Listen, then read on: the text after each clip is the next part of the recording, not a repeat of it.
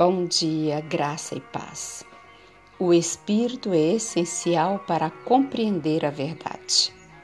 Mas Deus nolo revelou pelo Espírito, porque o Espírito a todas as coisas perscuta até mesmo as profundezas de Deus. 1 Coríntios 2, verso 10. Há uma grande obra a ser feita para este tempo, e não compreendemos a metade do que o Senhor está disposto a a fazer para seu povo. Falamos sobre a mensagem do primeiro anjo, sobre a mensagem do segundo anjo e pensamos que temos alguma compreensão da mensagem do terceiro anjo, mas não devemos estar satisfeitos com o nosso conhecimento atual.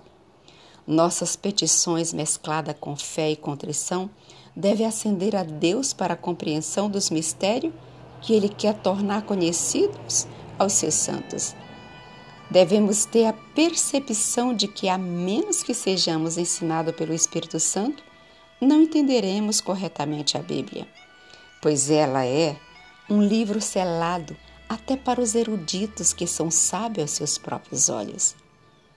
Jesus queria dizer exatamente o que disse quando recomendou que seus discípulos examinassem as Escrituras. Examinar significa comparar uma passagem com outras e coisas espirituais com espirituais. Não devemos nos contentar com conhecimento superficial. Cumpre-nos buscar o tesouro escondido sobre a superfície, assim como o mercador procura boas pérolas. Luz, grande luz será a recompensa do diligente pesquisador da verdade.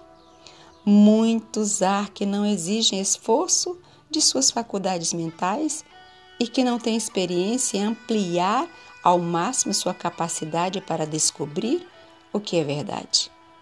Não é possível que o Espírito Santo desça sobre vós se não sentirdes vossas necessidades e estiverdes mais desejoso de sua descida do que estáis agora. Deveis compreender que estáis vivendo no próprio limiar do mundo eterno, que Cristo virá muito em breve todo o céu está interessado na obra em andamento, com vistas e preparar um povo para a sua vinda.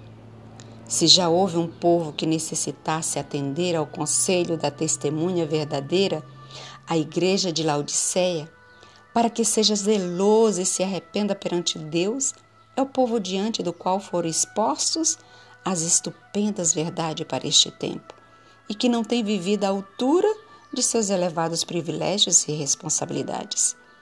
Temos perdido muita coisa por não viver de acordo com a luz da solene verdade em que professamos crer. Amém.